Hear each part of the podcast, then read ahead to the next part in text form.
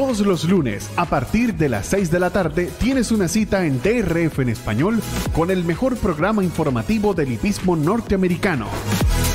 La referencia con Ramón Brito y el potro Roberto.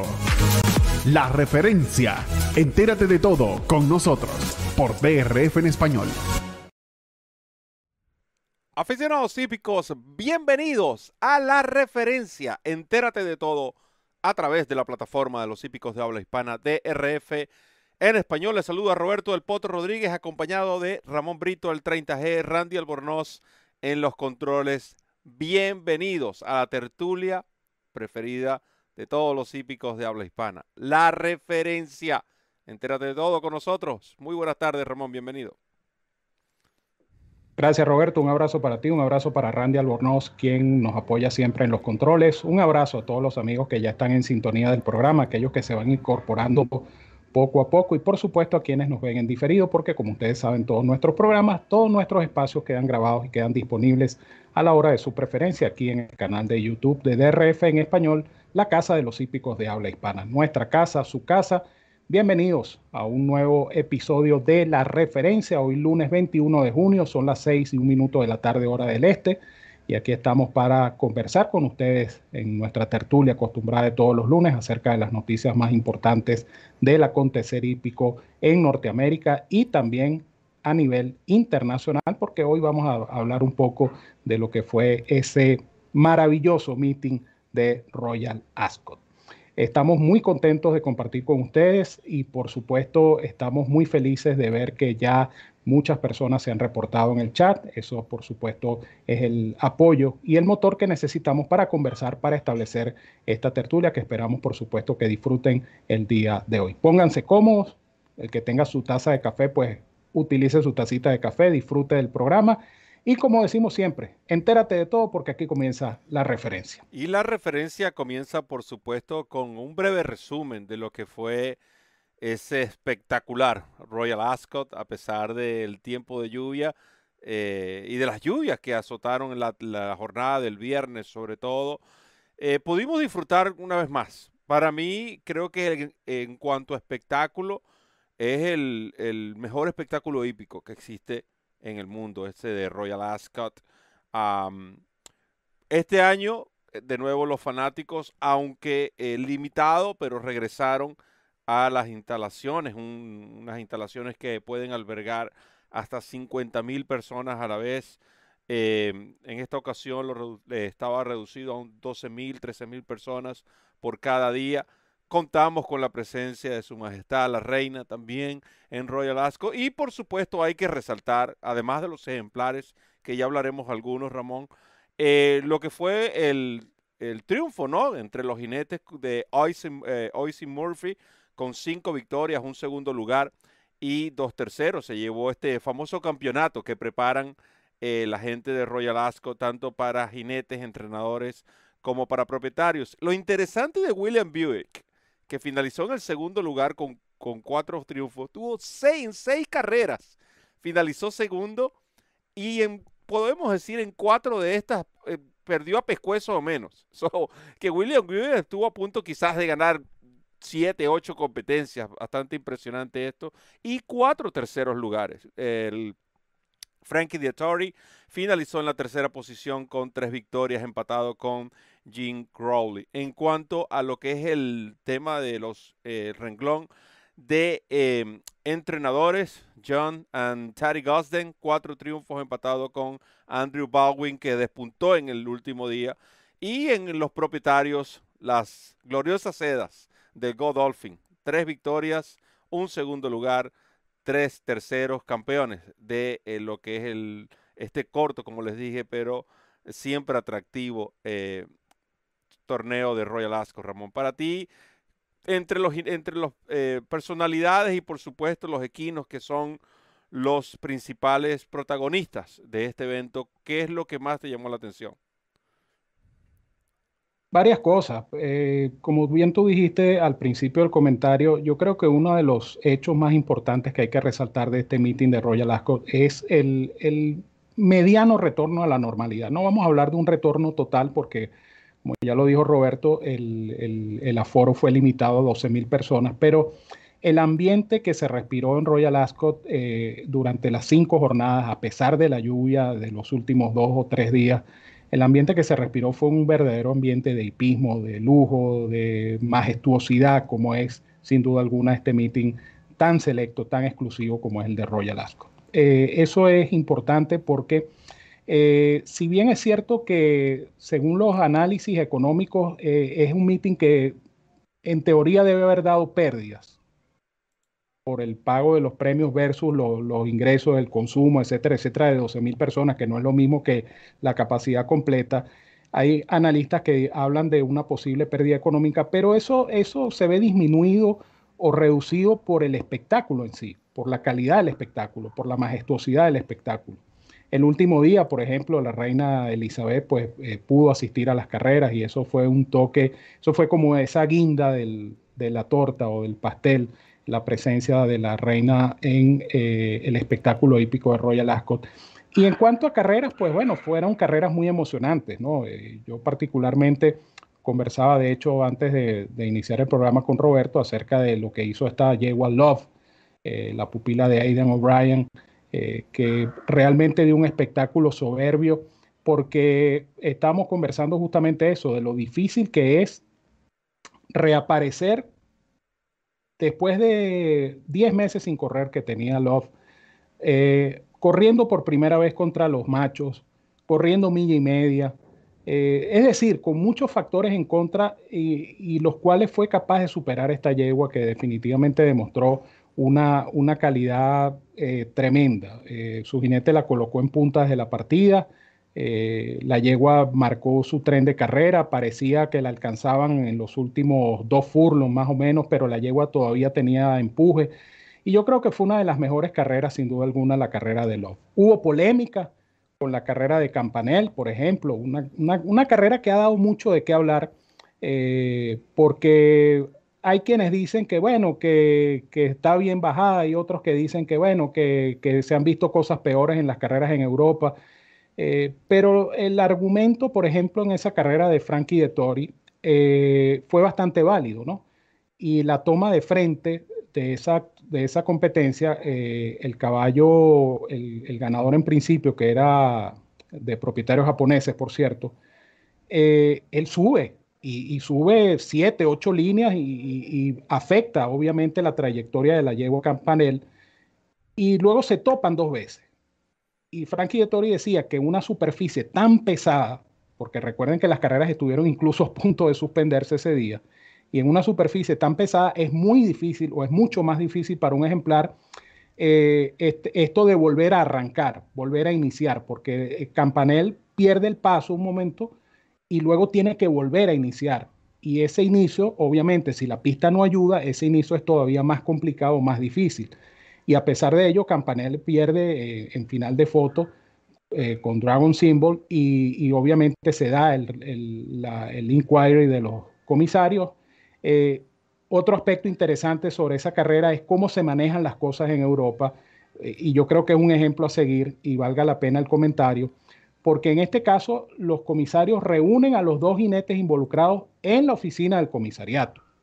A diferencia de en estas latitudes, donde cada quien llama por teléfono y dice, mira, me pasó esto y esto y esto, y después agarra el otro el teléfono, no, a mí me pasó esto y esto y esto, y los comisarios por separado eh, deliberan sobre el caso y toman la decisión. Aquí no, aquí llaman a los dos jinetes y les ponen el video una y otra vez para que cada uno de ellos se defienda, cada uno de ellos exponga sus argumentos, y bueno, al final de Tori fue el que tuvo mayor peso y los comisarios tomaron esa decisión a favor. Pero más allá de eso, qué gran espectáculo y qué lástima que dure apenas cinco días, porque verá que valió la pena cada una de estas mañanas disfrutar de toda esta majestuosidad de Royal Ascot 2021. Y, antes de decir cuáles, por lo menos las carreras y ejemplares que mayor impresión causaron para mí, eh, completando lo que fue esta situación de, de Campanelle y Dragon Symbol, eh, hay que también apegarse al reglamento. Sí, es cierto, en, Europa hay situaciones peores,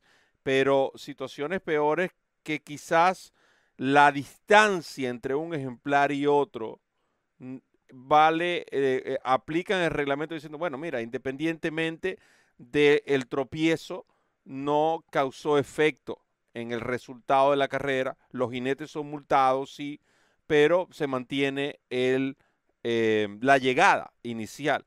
En este caso la diferencia fue mínima y eso es lo que perjudicó a Oisin Murphy eh, con jinete de Dragon Symbol, que la, diferencia fue mínima. Sin ese tropiezo, Campanella podemos decir que pudo haber ganado la carrera. Entonces, eh, eh, yo creo que fue acertada la decisión de los señores jueces de Cipormo. Ah, en cuanto a ejemplares, por supuesto, Love tengo que decirle que fue una de mis mejores, eh, para mí una de las mejores competencias, una de las mejores performances de ese fin de semana. Paul Spear, que abrió la jornada eh, imponiendo su clase. La carrera, esa misma carrera de la que hablábamos, Ramón, que hacíamos mención de eh, Campanelle. Y el, triunfo de Subjectivities. Recuerden que en esa carrera se que brilló en la Royal Ascot Gold Cup, donde eh, falló el eh, gran favorito Stradivarius. Pero bueno, eh, todo esto es lo que parte, podemos decir, de la majestuosidad de Royal Ascot. Ahora, regresando acá a los Estados Unidos, con un par de noticias bastante interesantes, tenemos pocos minutos antes del corte, pero voy a, voy a tocar las dos noticias, Ramón, y tú, por favor, eh, me das tu comentario al respecto y esperamos también que los fanáticos vayan interactuando con nosotros a medida que vamos tocando los temas. Y una es la situación que existe con los caballos que estaban bajo el entrenamiento de Buffer. Ya la semana pasada lo hablamos de Dujor, que a pesar de, tener la, la, esposa de Buffer como copropietaria del ejemplar, este pasó a las manos de Bill Mott enfocado en lo que será el Belmont Derby Invitational, una carrera que tiene un millón de dólares a repartir y una carrera que se va a disputar en los hipódromos de Naira. Como todos saben, o como la gran mayoría sabe, hasta el momento Buffer está suspendido por Naira. Y el otro ejemplar que se dio a conocer hoy es Country Grammar, caballo que en el pasado formó parte del establo de Chad Brown. Lo enviaron a California, ganó ya su grado 1 con Buffer y ahora pasó a manos de Pletcher ya que apunta a una carrera en Naira. Eso por un lado. Y por otro lado, Ramón, el impresionante caso de la Llevo Alexandra. Primero, fuera de distancia, porque realmente la milla no es su carrera. Una yegua embarazada, una yegua preñada y derrota, para mí, no, le estoy restando méritos a Alexandra, por favor, pero cuando dicen, no, que la yegua partió mal, la yegua siempre parte mal. Ese es su, de hecho, si comparamos con carreras previas, partió mucho mejor que en otras oportunidades. La yegua no corrió abierta, la yegua entró por donde tenía que entrar, fue una excelente conducción de Rosario. Creo que Raging Bull no regaló terreno, Raging Bull regaló segundos y esos segundos le costaron la victoria. Ambos ejemplares muy, muy bien montados, simplemente eh, cuestiones de carreras, problemas de tráfico para Raging Bull. porque si tú metes a Alexandra entonces por dentro, entonces también iba a perder tiempo porque se iba a encontrar con tráfico. Eh, pero, de nuevo, yo no estoy tratando de desmeritarle la victoria a Alexandra. Creo que fue una extraordinaria victoria y una medida conducción de Rosario, pero sí se benefició mucho de los imponderables que tuvo en carrera Rainbow. Definitivamente, eh, por eso es que dice el refrán que no siempre el mejor caballo gana la carrera. Y, si vemos el, trip o el viaje o la trayectoria de Raging Bull, pues Raging Bull se encontró con una pared de ejemplares en la recta final que le impidió avanzar con libertad. De hecho, eh, como se dice en el argot popular, se le enredó el papagayo Ira Ortiz tratando de, buscar un espacio por donde meterse. Al final volvió a, la línea 1 junto al riel. Y, de hecho el caballo vuelve y, la meta encontró a Alexandra adelante de Raging Bull por escaso margen, pero Raging Bull venía descontando nuevamente ventaja y venía a pasar, pero bueno, la carrera este, culminó con Alexandra en la delantera. Ahora el caso de Alexandra es muy curioso. Eh, mucha gente desconocía el hecho de que Alexandra está preñada de Into Mischief. Eh, esta, carrera, por cierto, fue la última actuación como pistera de Alexandra, porque eh, es la explicación que voy a dar a continuación. de acuerdo a los reglamentos, a las normativas establecidas por el Jockey Club en Norteamérica, eh, una yegua puede correr en estado de preñez hasta 120 días después de ser servida. En el caso particular de Alexandra, Alexandra había sido servida por Into Mischief el 10 de marzo, es decir, 120 días sería el 10 de julio. De tal manera que eh, esta competencia de ayer, el póker, es definitivamente la última carrera de Alexandra que será ofrecida ya como yegua madre en las subastas de Kineland de noviembre. Ahora, eh, es una curiosidad porque obviamente mucha gente, repito, desconocía el hecho de que Alexandra estaba preñada. Y mucha gente decía, pero bueno, ¿cómo es posible? Hubo descuido, hubo, ¿qué le pasó a esta gente que no, se dieron cuenta que la yegua estaba... No, no es un caso de descuido, es, un caso este, planificado. Eh, explicaba, por cierto, leía en el Twitter de, de, don Juan Oleaga, que a veces cuando, cuando las yeguas tienen ciertos problemas de conducta, el hecho de que queden preñadas eh, calma o por lo menos eh, neutraliza un poco estos, estos, estos temas de conducta, de nerviosismo que tienen los... Y Alexandra es una yegua de mal carácter, lo sabemos, de muy mal carácter. Y este, de repente el, el hecho de estar preñada, pues como que baja, baja, le baja dos al nivel de mala conducta de la yegua. Y la yegua corrió y ganó. Ahora, eh, repito, no va a correr más. esto no es nuevo en Europa se, usa mucho este, esta figura de correr las yeguas preñadas. Eh, es, casi normal, inclusive, con, yeguas este, de calidad que son cruzadas para no perder el, digamos, el, celo de la yegua y la etapa este, de fertilidad de la yegua, y entonces las cruzan, bueno, la yegua queda preñada, pero tiene ese lapso de 120 días, yo creo que es un estándar a nivel mundial, 120 días a partir de la fecha de monta. Entonces, Alexandra, pues bueno, hay que darle todo el mérito del mundo, independientemente de las circunstancias de la carrera, pero Alexandra demostró, por lo menos a mí me demostró que es una yegua excepcional, porque lo que hizo Alexandra no es fácil. Ya lo dijo Roberto, fuera de tiro, eh, preñada y, todavía ganó la carrera que ganó. Así que bien por Alexandra y ojalá que como yegua madre, ojalá que pueda transmitir esa calidad a su descendencia. Y Ramón, y en el caso de estos ejemplares que... Eh, están bajo el cuidado de Buffer y están pasando ahora a manos de otros entrenadores, sobre todo para carreras enfocadas, carreras de corte selectivo que se llevarán a cabo en hipódromos de la Naira. ¿Cuál es tu comentario al respecto? El caso de los ejemplares de Buffer, eh, bueno, están buscando que no pierdan su campaña, ¿no? El caso de Duyur. Ahora, a mí me llama la atención, más, más que el caso de Country Grammar, me llama la atención el de Duyur, porque Duyur aparentemente sigue siendo propiedad de, la esposa de Buffer. Eh, y, esto, y esto llama la reflexión porque se supone, según la suspensión que aplicó la Naira, según la suspensión que aplicó Churchill Downs, se supone que no solamente es Buffer, sino los allegados de Buffer, y más allegados que la esposa creo que no hay.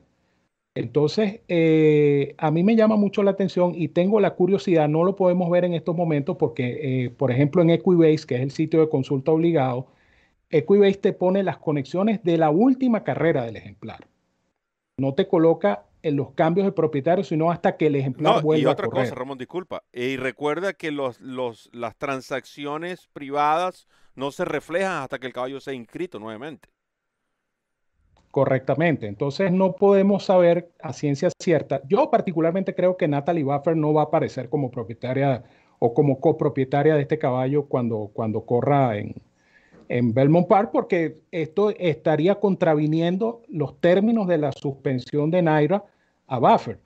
Porque, eh, repito, eh, no solamente es Buffer como entrenador, sino todo lo que tenga que ver con Buffer en cuanto a propietarios, asociaciones, asistentes, eh, entrenadores sustitutos, etcétera. Entonces la esposa de Buffer, por supuesto, se parece como copropietaria de un caballo, es una llegada al entrenador y por ende no debería figurar. Yo estimo, no lo puedo asegurar, pero estimo que en el caso de Duyur, cuando salga a correr, saldrá con otros colores o con otros propietarios. Y Country Grammar, bueno, están buscando este, sacarle una mejor campaña y obviamente las carreras de Nueva York, lo que viene en Saratoga, es por supuesto atractivo y no quieren dejar pasar esa oportunidad. Este no va a ser el único caso, este de Country Grammar, ya vimos el, potro, este hijo de Ron Happy, Following C, por ejemplo, que se lo quitaron a Buffer, lo llevaron a Nueva York, se lo dieron a Fletcher. Este, estos casos se van, a, se van a seguir repitiendo mientras exista esta situación que todos conocen con el entrenador. Sí, en el caso también de Do Your, recordemos que eh, Natalie Buffer aparece como copropietaria. Puede ser que pase a manos entonces de absoluto este tipo. Y en el caso de Country Grammar es el Winster, uno de los que dijeron que habían, iban a continuar apoyando a Buffer. Entonces ahora este caballo pasa a manos de Top Fletcher. De nuevo, porque al final del día, Ramón, esto se trata de un negocio y tú quieres mantener a los ejemplares en campaña. Esto no es una campaña, valga la redundancia, en contra de Buffer. Esto es algo que están dándole la prioridad a quien tiene que tener la prioridad, que el ejemplar. Y si este es un plan que ya se había trazado, porque recuerden que muchas de estas organizaciones plazan, ah, trazan estos planes para los ejemplares de principio de año. Y esta es una de las carreras que, obviamente todo esto es basado que el ejemplar tenga una buena condición también. Y, y, Country Grammar ya es un ganador, es un caballo ganador. Y quizás esta carrera es para enfocarlo también a Saratoga, de nuevo. Eh, eh, muchas cosas van a pasar. Nosotros, por supuesto, les estaremos informando aquí en la referencia. Por ahora vamos a hacer nuestra primera pausa y regresamos con más de la referencia. Entérate de todo, que vienen muchas cosas. Comienza a ganar con la nueva versión móvil del programa de carreras del Daily Racing Form, presentando en exclusiva las cifras de velocidad Bayer, selecciones y análisis de los expertos. Visita trf.com slash best y siente el poder del TRF en la palma de tu mano. DRF en español, la casa de los hípicos de habla hispana. El lugar donde encuentras noticias, pronósticos, programas en vivo y mucho más. Síguenos en nuestras redes sociales y disfruta con los campeones. Continuamos con la referencia, entérate de todo a través de la plataforma de los hípicos de habla hispana DRF en español, Roberto El Pot Rodríguez, acompañado por Ramón Brito, Randy Albornoz en los controles y Ramón Fanáticos desde diferentes latitudes, Chile se reportó, se reportó gente desde el Perú, Venezuela, Colombia, Uruguay, España. Por cierto, Ramón, tienes una pregunta desde España. Te dejo para que la respondas. Preguntan si la página de DRF Bets eh, es aplicable en España. Bueno, no es aplicable porque es una página que está eh, disponible para personas residentes legales en los estados de la Unión Americana. Entonces, tiene que ser residente de los Estados Unidos, tiene que tener un Social Security Number.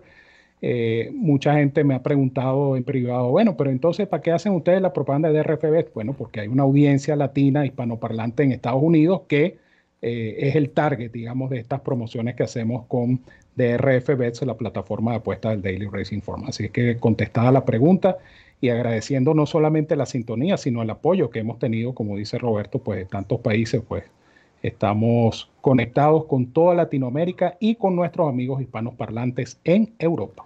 Muchas gracias, Ramón. Ramón, otros, otros temas interesantes, por supuesto, y esta es la, última noticia, el último reporte que tenemos de los ejemplares Medina Spirit, Mandalun y el caballo Hot Charlie. El 1, 2, 3, por lo menos cruzaron la meta en, esa, en ese orden en el Kentucky Derby. Ambos, e, este trío de ejemplares, perdón, existen altas posibilidades de que se vean las caras en el Haskell Invitational a mediados del próximo mes en Momo Park, una carrera que eh, además de su jugoso premio es un grado 1, es una carrera que siempre ha servido como para promoción de cemental y que garantiza al ganador un puesto en la Breeders' Cup Classic de 6 millones de dólares de este año en Del Mar. Así que esos tres ejemplares podrían medirse en el Haskell. Por supuesto, Ramón, ¿cuál es tu opinión sobre este posible encuentro? ¿Y qué noticias de última hora me tienes sobre el caso de Medina Spirit? No me olvides. No, no, no, se llevaron, se llevaron su muestra para Nueva York. Eh, en Nueva York se le están haciendo los análisis eh, correspondientes porque los abogados van a, van a tener esa, ese argumento, digamos, cuando les toque defender el caso de Medina Spirit, porque obviamente ya está confirmado el, el positivo dos veces de betametasona, pero el, punto es que los abogados van a, aludir el tema del atenuante, es decir, que no fue una inyección, que simplemente fue la aplicación de la famosa crema, que, el reglamento no establece que esta contaminación deba ser, eh, o este uso de sustancias prohibidas sea exclusivamente o no por vía de inyecciones. En fin, eh, hay, hay, muchos vacíos legales que los abogados de Buffer están este, aprovechando para mm, preparar el caso, porque, eh, repito, este va a ser un caso que va a, durar meses, cuidado, si no años. El caso de Medina Spirit y su descalificación o no del Kentucky Derby. Ahora, en cuanto al Haskell, sería muy interesante ver este, este nuevo enfrentamiento de los tres caballos que están por debajo de Essential Quality en mi escala de los mejores tresañeros de Norteamérica. Yo creo que Essential Quality demostró ya quién es el mejor. Pero eh, el tema con el Haskell este año es que el Haskell va a ser diferente por, por el tema que todos sabemos, ¿no? Eh, no es lo mismo el, el, Haskell o cualquier carrera en Momo Park corriéndose normalmente con los jinetes utilizando sus recursos, su, su herramienta de trabajo como es el, el látigo, que eh, una carrera como esta donde los jinetes no van a poder usar el látigo, donde ya vimos cómo eh, eh, se le quedó dormido a, a, a Florent en la, en la recta final del Pegasus. Entonces, sí, va a ser interesante, por supuesto, como espectáculo es decir, para Momo Park eh, eh, va a ser muy conveniente, obviamente, de que estos tres ejemplares participen en el Haskell. Para los propietarios de los tres ejemplares, por supuesto, también es conveniente porque, como ya lo dijiste tú, Roberto, es un cupo que se está garantizando para la Breeders' Cup Classic. Ojalá que se dé el enfrentamiento. De verdad que nosotros como, como hípicos, como aficionados, quisiéramos ver, por supuesto, un nuevo enfrentamiento, porque hemos dicho muchas veces que estas generaciones últimamente de tresañeros son tan débiles que, que los vemos en el Kentucky Derby y después no los vemos competir eh, juntos, sino que van saliendo nuevos protagonistas, etcétera. Ojalá que estos tres caballos participen en el Haskell y que tengamos un excelente espectáculo. Sí, no, no recuerdo la última vez que se enfrentaron los tres primeros finalistas del Kentucky. Y esto es independientemente del caso Medina Spirit. Los caballos que, los tres caballos que cruzaron la meta en, las tres primeras posiciones en el Kentucky Derby.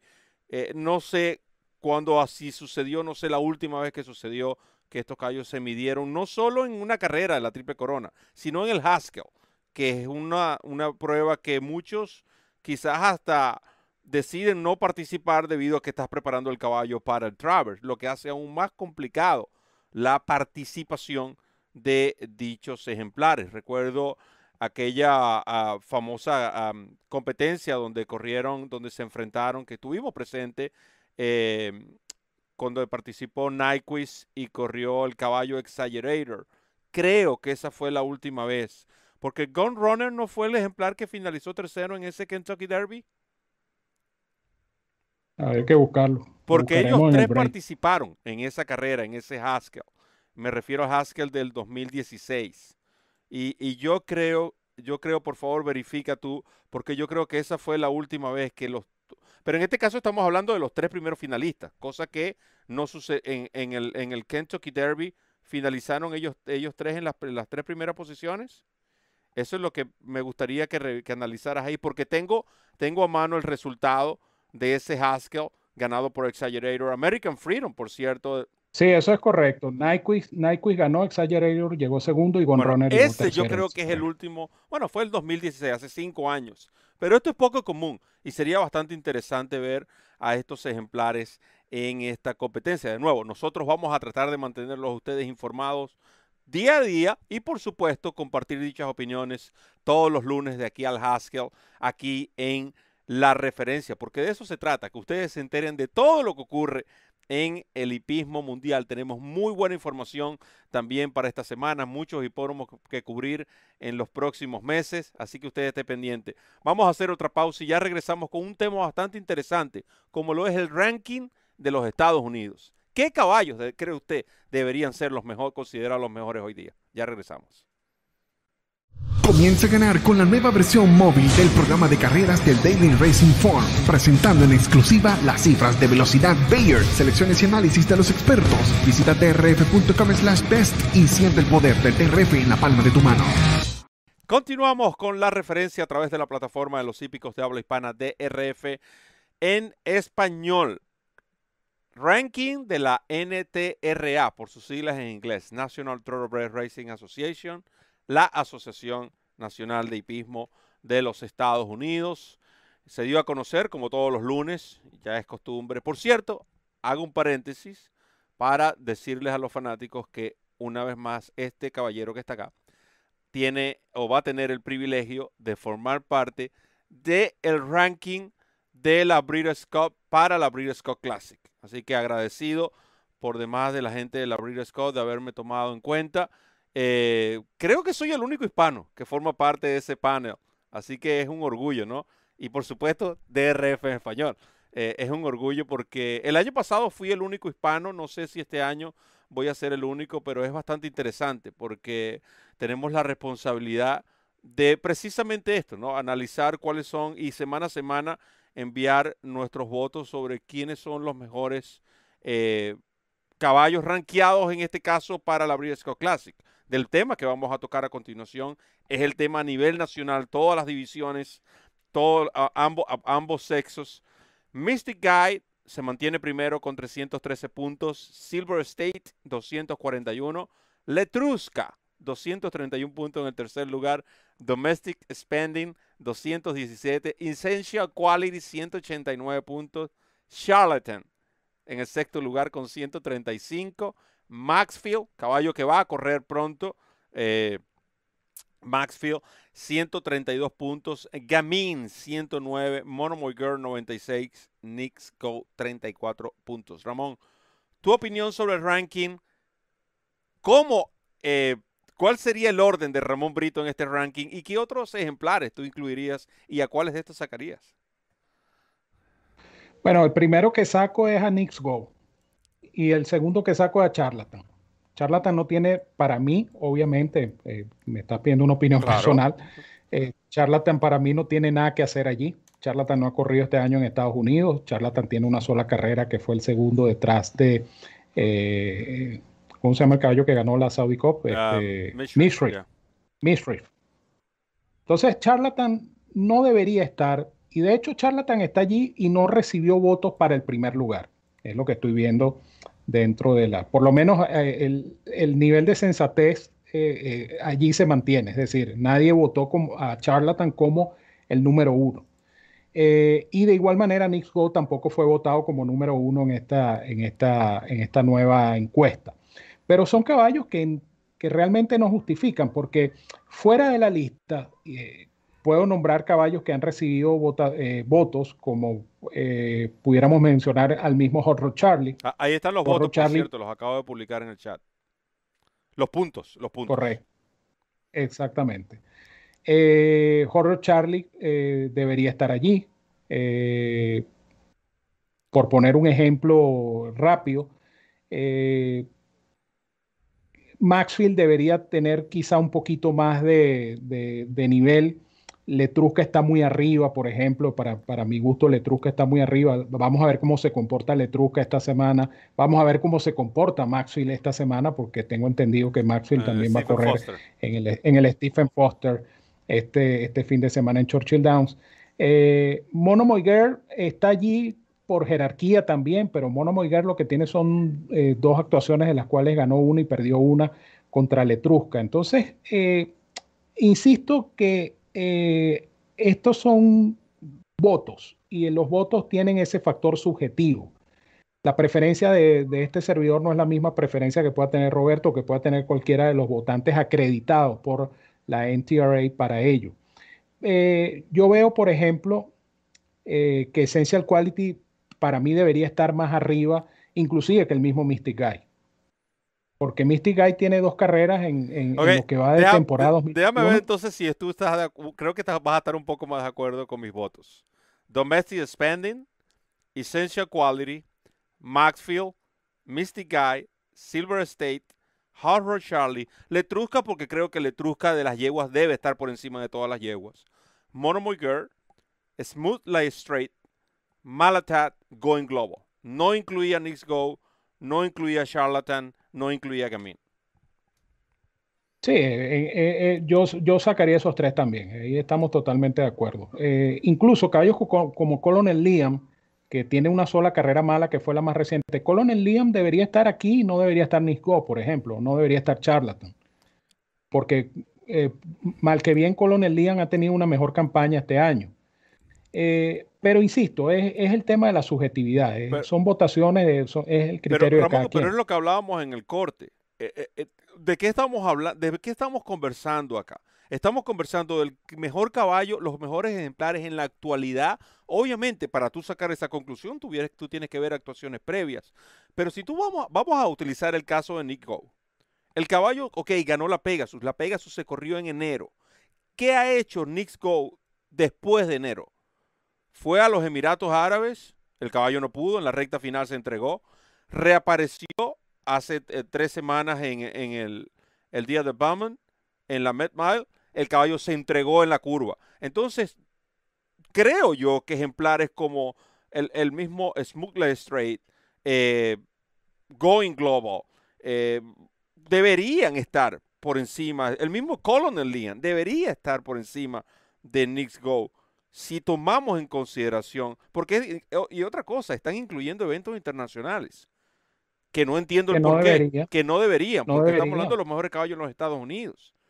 Entonces, porque sin evento internacional para Charlatan no tendría por qué estar ahí. De hecho, porque el caballo ni siquiera ganó. La, yo lo colocaría si hubiese ganado la Saudi Cup, pero el caballo ni siquiera ganó la Saudi Cup. Entonces, pero es eso, es que no, ni siquiera ha corrido en Estados Unidos. Como dices tú, la subjetividad e, es, Ahora. Es tremendo.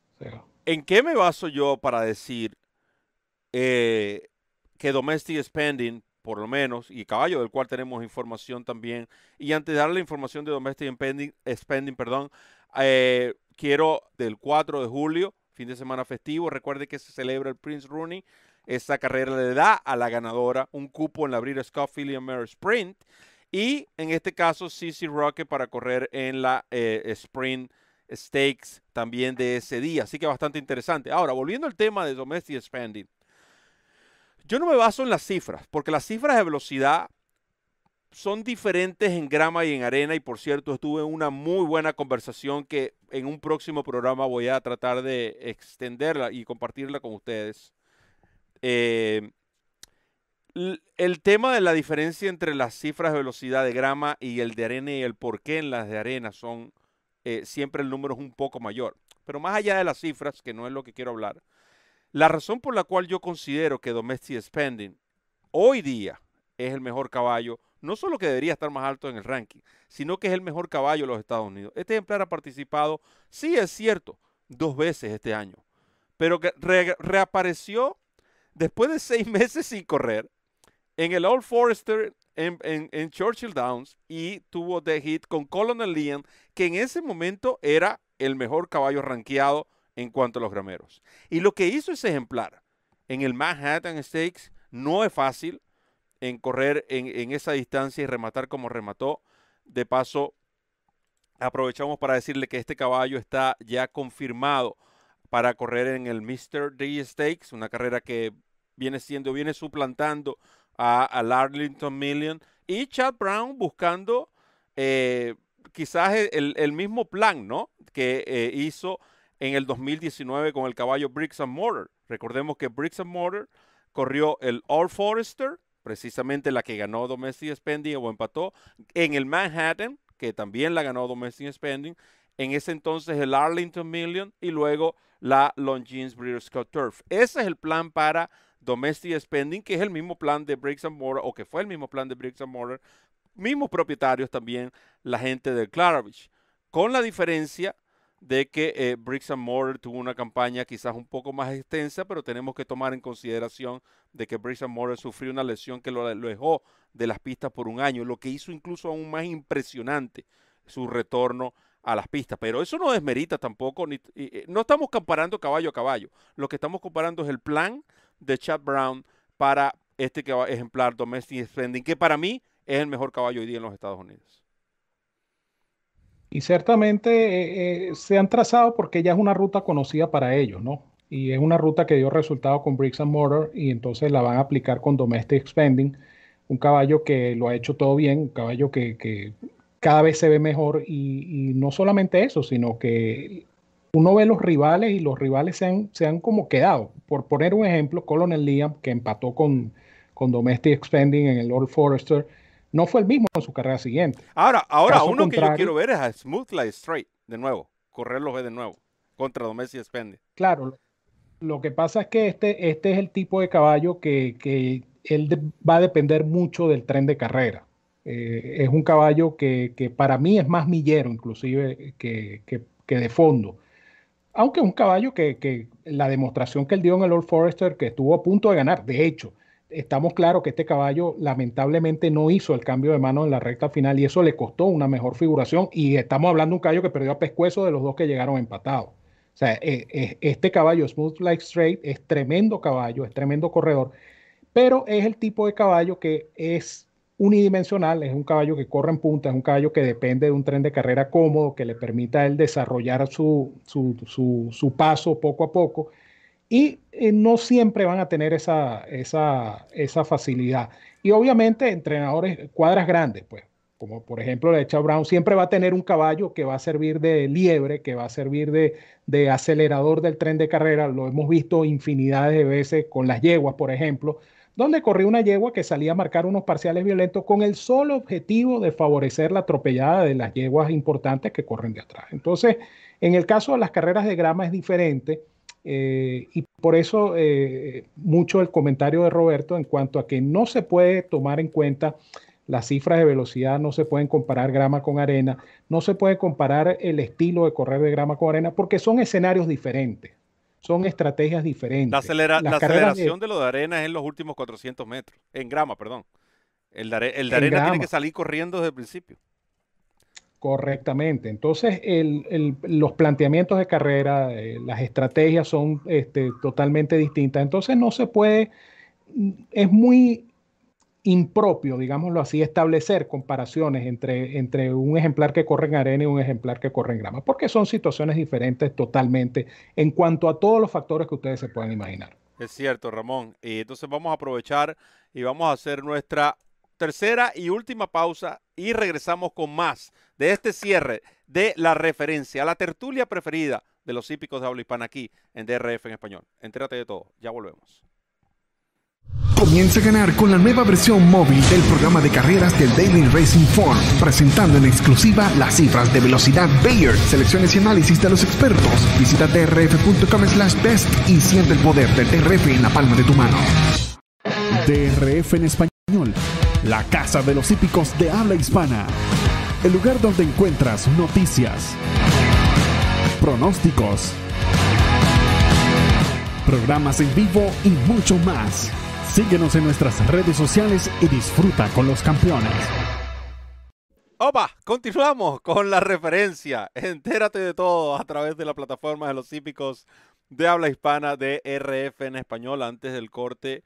Eh, uno de los fanáticos preguntaba por, y me imagino que se refiere al ejemplar Highland Motivated, un eh, potro entrenado por Chad Brown y que eh, condujo perdón, Javier Castellano en el Kentucky Derby. De hecho, si usted nos sigue en nuestra cuenta de Twitter, nosotros publicamos un video de ese ejemplar precisamente ejercitando el día 4, galopando el día 4, el día 3, perdón, porque fue el jueves, el día 3 de junio en Belmont Park con su jinete de ejercicio Peter Leiberman. Y el caballo trabajó, briseó, su primer briseo, por cierto. Después eh, eh, lo hizo en 50. Un briseo cómodo. Este ejemplar posiblemente, dependiendo del plan y dependiendo cómo eh, responda a los entrenamientos, estaría participando en Saratoga. Así que pendientes también de este caballo Highland Motivator. Un buen ejemplar, otro de los que estuvo a punto Varios han estado a punto, pero no lo han derrotado. A esencia quality con la excepción de lo sucedido en el Kentucky Derby. Ramón, líderes de la primera mitad de año. No, no queremos tocar el tema de los, de los premios Eclipse de la mitad de año porque creo que esa va a ser en la próxima referencia. Sin embargo, para que tengas una idea, Ortiz, Irat Ortiz Jr., Joel Rosario, Flavien Pratt, Luis Saez, los únicos cuatro jinetes o los primeros cuatro jinetes, vamos a decirlo de esa manera porque sabemos que son muchos los que van a superar la barrera de 10 millones producidos. En lo que a eventos de cortes selectivos respecta, Joel Rosario con 30, cuatro de estos son grado 1, pero hay tres jinetes empatados con 24 triunfos de corte selectivo. Irat Ortiz, Pratt, Florangeru. En el caso de Irat es el líder en triunfos grado 1. En la parte de entrenadores, de nuevo, Steven Asmussen lidera en em, dinero producido, pero tiene 1.272 eh, ejemplares presentados. Tres veces más la cantidad de Brad Cox. Y Brad Cox y supera a Brad Cox por apenas un millón y medio de dólares. Brad Cox ha ganado 123 carreras. Eh, Top Pletcher, tremendo año para Top Pletcher, o tremenda mitad de año excelente. Casi 10, casi 10 millones en producción y ha conseguido 98 victorias. En, el, en lo que a, triunfos de eh, stakes o de eventos clásicos se refiere, eh, a Ramón no le gusta esa palabra, por eso trato de, no decir clásicos. Ah, pero esos son otros 500 mangos. 37 triunfos para Brad Cox, escapado, con 13 de ventaja sobre Pletcher, Asmussen 21, Buffer 20, eh, posible 19 o posible 21, todo depende porque de los, temas pendientes. Y en el caso de Chad Brown 18. Me quedé congelado en la cámara, pero el audio sí sigue saliendo, ¿correcto? El audio está allí. La cámara no. Tú te quedaste, tú te quedaste frisado, pero el audio está allí. Bueno, el audio. ¿Cuánto? Lo de Buffer creo que incluye esa, esos 20, eh, esos 20 creo que incluyen el derby. Sí, correcto. Porque él es ganador del derby hasta que por supuesto, lo que, por pueda, lo que pueda suceder. Por ¿no? supuesto. Eh, no, está bien. Pero, pero los números, los números de la estadística de entrenador, yo estaba, yo estaba justamente este, dándole un vistazo a la estadística de entrenadores cuando hiciste el comentario. O sea, la cantidad de presentados de, de Asmussen es una cosa impresionante.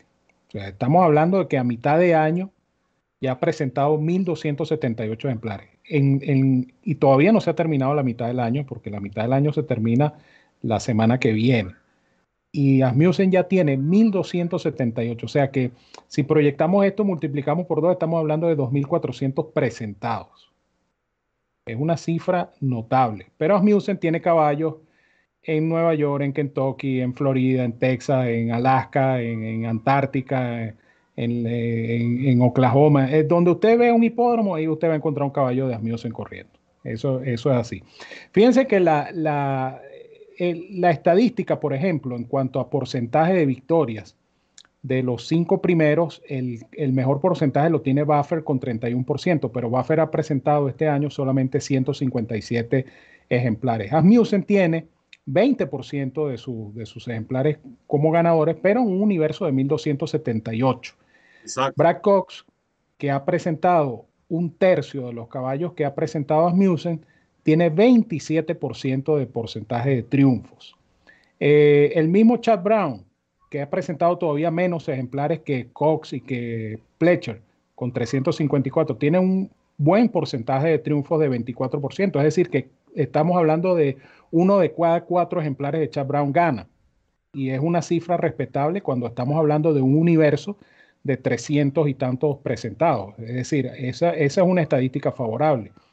Eh, por eso es que eh, el, criterio, ¿no? Y hay que tocar el tema del Eclipse Award, aunque sutilmente, pero, a veces el, criterio dice, ok, sí, tienes el volumen y evidentemente vas a ganar carreras, ¿no?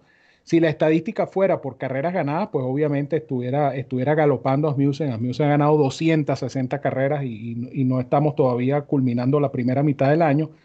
Pero obviamente en premios es cuando uno se da cuenta de lo que es volumen versus eh, calidad de las y Exactamente, a ese punto iba. El tipo de carrera, la calidad de las carreras donde han participado. Y les pido disculpas por unos problemas técnicos. De hecho, estoy saliendo con otra cámara, uh, pero esa es la habilidad de nuestro super director eh, eh, Randy Albornoz, que pudimos ir, aprovechar el backup. ahora, en estos pocos minutos que nos quedan, ya para despedirnos, si te pregunto en los entrenadores, ¿a quién le darías tú el premio Eclipse hoy? Estaría entre Cox y Pletcher. ¿Y, estaría entre Cox y Pletcher. ¿Y en los jinetes? No, en los jinetes, eh, Junito Ortiz todavía es el que manda allí. Ahora, Yo creo ¿no pesaría los 30 triunfos de corte selectivo de Joel?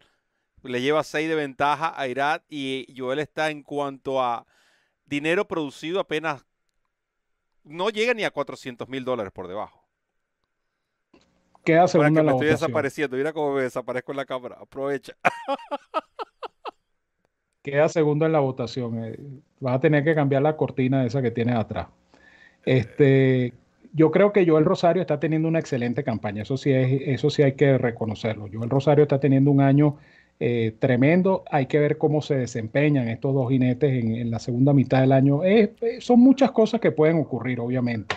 Y hay carreras definitorias, por ejemplo, las Breeders' Cup, por ejemplo, el, el Travers, el Haskell. sí, por eso, por, eso que estamos hablando solamente de mitad de año. Es algo, eh, de nuevo, es... Eh, sí, es, es como un ejercicio, es un ejercicio de, estimación de lo que pudiera ocurrir, pero ciertamente yo, yo diría que se, pudiera repetir la fórmula en este momento del Eclipse Award 2020. Eh, Brad Cox como entrenador y, e Ira Ortiz Jr. como jinete. Si hay un jinete al cual yo le me gustaría darle una mención por lo que ha hecho este año, es a Flavien Pratt. Ha sido impresionante. Totalmente. Ha sido impresionante el año de Pratt ya superó los 10 millones en ganancia, 128 eh, victorias y 101 segundos lugares. Estamos hablando de, de sus 466 montas. El hombre tiene 50%, 1-2. ¿Estoy en lo correcto? Porque si ha montado 466 veces y de esas 466 suma entre primero y segundo 229, está muy cerca al 50% de en el dinero, por lo menos en el dinero supera el 50%. Porque ha, sido, ha sido impresionante el año que ha tenido Flavien Pratt y por supuesto... Eh, y, Bueno, tan, tan, tan, impresionante, disculpa que te interrumpa, tan impresionante que, que es muy raro ver que un jinete tenga 65% de figuraciones en los tres primeros lugares. 65%. Ahora, si tú me dices que este yo que ha montado 20 ejemplares, bueno, sí te lo creo. Pero Prada ha montado 466 al momento de que está actualizada la estadística. O sea, 466. si tú aplicaste o has aplicado en las 466 montas de Flavien Pratt el GPS, usted ha ido a la taquilla en 65% de esa vez. Es un jinete, además, para el apostador, es un jinete confiable. Y eso es muy importante. Creo que es un año meritorio el que ha tenido Pratt. Y está empatado en segundo en eventos de triunfo de corte selectivo. Con 4 grado 1. Eh, en general, 18 eh, carreras de grado, incluyendo 4 grado 1. Y 4 stakes. Es el segundo. El segundo en cuanto a lo que es eh, triunfos de grado. Pratt. Por encima de Ortiz, que tiene 16. El líder es Joel con 22. Fanáticos, hemos llegado al final de otro capítulo o otro episodio de la referencia, de esta tertulia favorita de todos los hípicos de habla hispana de los días lunes y estamos muy agradecidos de su participación, de su paciencia, le pedimos disculpas por los problemas técnicos, cosas que escapan a de nuestras manos, pero nuestro mayor deseo siempre es el mismo, llevarles a ustedes la mejor información, información de última hora de todo lo que acontece en el hipismo norteamericano y mundial. Por eso se llama así. Entérate de todo en la referencia. Ramón Brito con la despedida. Recuerden, mis amigos, que nuestro menú de programas para esta semana incluye eh, al día eh, para Woodbine el día jueves, al día con Vernon Park el viernes, al día con los Salamitos el sábado, este programa a las 10 de la mañana, los dos anteriores a las 11 de la mañana. Y además vamos a tener dos videos un video, perdón, de la Win and Your In, donde vamos a cubrir dos carreras que se van a disputar este fin de semana en Churchill Downs, como son el Stephen Foster grado 2 y el Fleur de Lis grado 2, y además la carrera del día, que va a estar eh, de miércoles a domingo, aunque vamos a tener video de jueves a domingo esta semana en la carrera del día a través del canal de YouTube de DRF en español. una sección que ha gustado mucho, por cierto, la carrera del día eh, la gente tiene además la oportunidad de descargar totalmente gratis el Formulator, entonces se ha hecho muy atractivo este, este espacio o este segmento que, hemos eh, puesto a la disposición de ustedes como es la carrera del día. Y obviamente el día viernes tendremos la referencia, eh, este fin de semana vamos con Belmont Park. Belmont Park. Este fin de semana vamos con Belmont Park, así que prepárense porque el viernes viene la referencia el mejor producto totalmente gratis para jugar. viene Gothrin, viene Delmar, viene Saratoga, viene Monmouth Park, en fin. Vamos a ir de hipódromo a hipódromo cubriendo todos estos con la referencia.